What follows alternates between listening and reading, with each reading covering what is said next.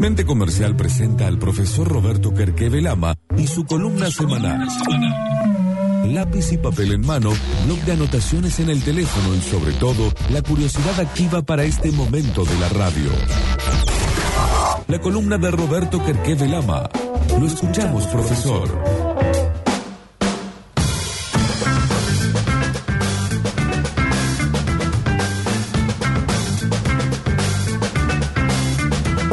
La columna de hoy, que tenemos el honor que la auspicie Good Deal, una empresa que se dedica a ayudarte a, encontrar el valor de tu empresa. Sí. y, y, acercarte información que te permite sentarte a negociar con un socio, con tu familia, con tus hijos o con una persona que esté interesada en comprar tu empresa y saber qué tenés entre manos de una manera ágil, no una, una cosa compleja que te lleve meses y meses de valoración, sino encontrar un, un, valor justo que te dé un puntapié para poder largar en una negociación. ¿Y ¿Cuánto vale? ¿Y cuánto vale? ¿Cuánto vale? ¿Qué tengo? Ah, hoy hablaba con, con unos empresarios que decían, lamentablemente nos dimos cuenta que lo que vale de esta empresa somos nosotros. Claro. Y estamos viejos. ¿Todo el mundo sabrá cuánto vale la, su trabajo, cuánto vale su emprendimiento? No, te lo puedo asegurar que no y, viven sobre fantasías. Y te hablo de gente que tiene negocios, que vende productos y lo mejor de todo ese producto es el que lo hace. Y es el que lo hace, se jubila y la máquina está tan amortizada, es decir, se desgastó tanto que ya no sirve. Podemos contestar preguntas después en el Instagram, así que si quieren déjenlas eh, por ahí. Normalmente charlamos sobre negocios, sobre emprender, sobre motivación, sobre liderazgo, sobre la economía. Así que si quieren manden en Radio Sucesos OK o al 153 506 360 y dejo de interrumpir Roberto. Bien, no, no es interrupción porque yo en esto soy eh, agarrar y usar el canal de Sucesos y la primera pregunta sea quién es, ya, ya marca todo lo que tenemos que recorrer en Instagram. Está bien. Bueno, ayer en el curso de conducción, motivación y liderazgo, primera edición que se da de manera virtual en la facultad, eh, teníamos un, un invitado, un director de recursos humanos de muchas multinacionales en Buenos Aires, eh, que nos regaló unos minutos para contarnos lo difícil que es la comunicación en, la virtualidad.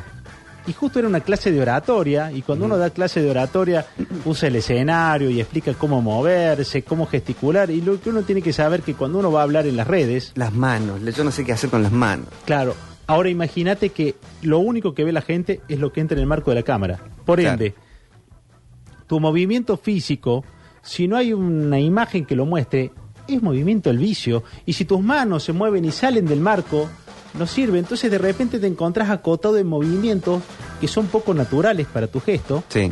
Pero que es lo único que necesita la gente que está al frente. Y ahí cobra relevancia tu cara. Y hay gente que tiene Botox en su cara.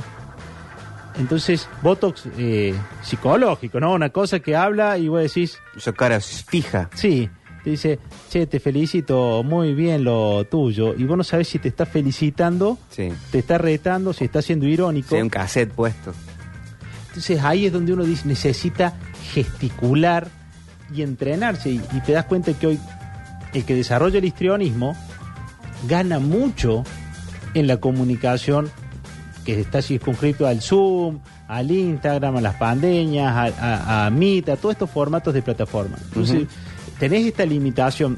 Y cuando estábamos hablando de esto, de la necesidad que hay de, ser histriónico, de saber que tenés esto acotado, que está bueno acotar los minutos, son 30 minutos, 45 como mucho, y que está bueno hacer un break, es decir, darle 5 minutos para que corten y, se, y se vayan, que está bueno silenciar el micrófono de los otros para que no haya ruido, porque se satura hubo algo que, me pareció clarísimo de, este, de este invitado que teníamos, eh, a Alberto Neifeld, un tipo muy conocido eh, como consultor, dijo, pero ¿sabes qué es más importante? Que hay gente que empieza la videoconferencia y no dice nada sobre las personas. Y todos los que están hoy en una videoconferencia en su casa le están pasando mal, porque están trabajando en un lugar que no es el suyo, que están trabajando en el lugar donde comen, o donde desayunan, que están trabajando usándole la computadora a un familiar y que todo ese estrés, toda esa ansiedad está en la mesa y que uno debería hacerse cargo arrancando desde un lugar de, decir, yo sé que esto no es normal, pero contame cómo le estás llevando, ¿no? Y eso es lo que genera un gran diferencial. Aquel tipo que ante, ante la, la videoconferencia, ante la charla que tiene que hacer, le pone esta dimensión humana a lo que nos pasa. La empatía hoy es la moneda esencial y la empatía en lo comunicacional se mostraba a veces con esto de que hablamos de, de- de la programación neurolingüística, de leer los gestos. Se acabó. Hoy lo que podés ver es lo que te muestra esa camarita y lo que puede ver el otro también. Y entonces necesita ver tu histrionismo, ya no te puede dar una, no le puedes dar un abrazo, entonces abrazalo con las palabras.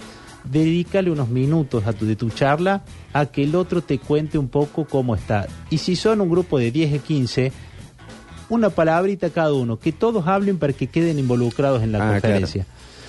Como un gran consejo. Y me quedaba eso dando vuelta y hoy haciendo un, un trabajo con un gerente, empieza a haber un proceso de, eh, de postergación. Él tenía que hacer cosas y las postergaba. Y, y- y las postergaba, son, viste, por ejemplo, tenés que terminar del, el informe de mayo y lo demoras. Y lo, ¿Viste cuando se te empiezan a acumular cosas? Eso es como la procrastinación. Exactamente, esa era, no quería meterme en el, porque tengo que explicar, la procrastinación es como un for, una, una, una cuestión, una actitud casi eh, y netamente psicológica, donde Sí. uno empieza a postergar cosas que sabe que tiene que hacer. Y hay, un- y hay un goce en esa postergación también, ¿no? Goce del sentido eh, psicológico, no el goce de estar gozando, sino ese goce dual, que también... Pero además eh, porque uno lo posterga por cosas que le producen goce.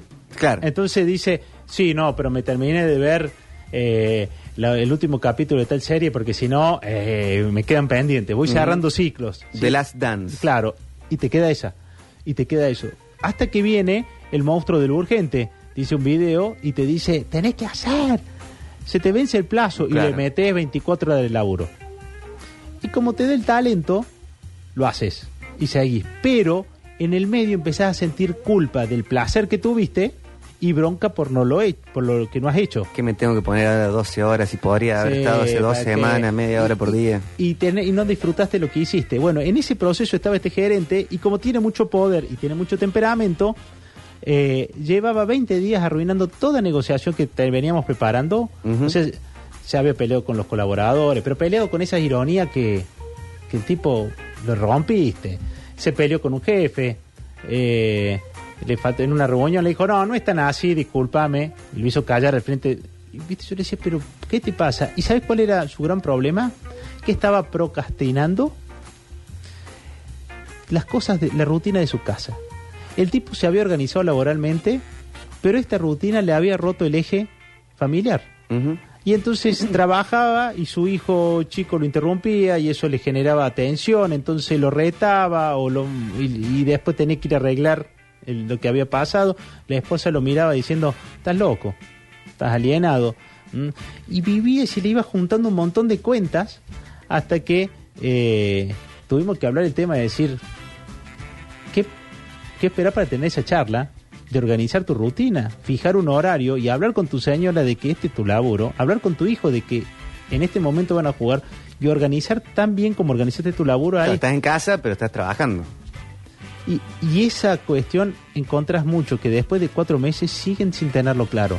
Y laburan, no se desconectan nunca, viven en un estado de conexión constante. Debe ser muy difícil también. ¿eh? A mí no me tocó nunca trabajar desde, desde mi casa, pero eh, tengo amigos que lo vienen haciendo antes de la cuarentena, que se dedican a la tecnología o, o a, o al audiovisual eh, de, manera freelance o trabajan desde la casa y tienen que im- imponerse, cortar y ir a dar una vuelta a la, a la manzana, porque si no, viví de pijama todo el día. Pero mirá qué loco que es lo tuyo, que digas que no te toca trabajar de tu casa desde que... Esto a lo mejor te lo tendré que decir fuera del aire, pero a- vos te respondes mensajes de trabajo a las nueve de la noche. Ah, sí. Eso es trabajo. Eso ¿En sí. qué momento cortas? ¿Cuál es el momento de cortar?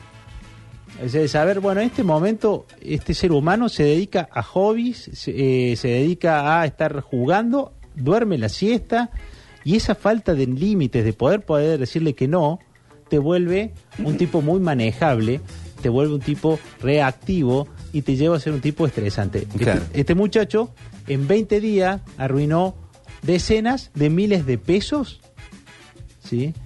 En, en cosas que, le, que va a tener que compensar de alguna manera eh, y en relaciones que fueron dañando. no hacer eso. No hacer eso. Entonces lo volvemos a, a una sola bolsa, ¿no?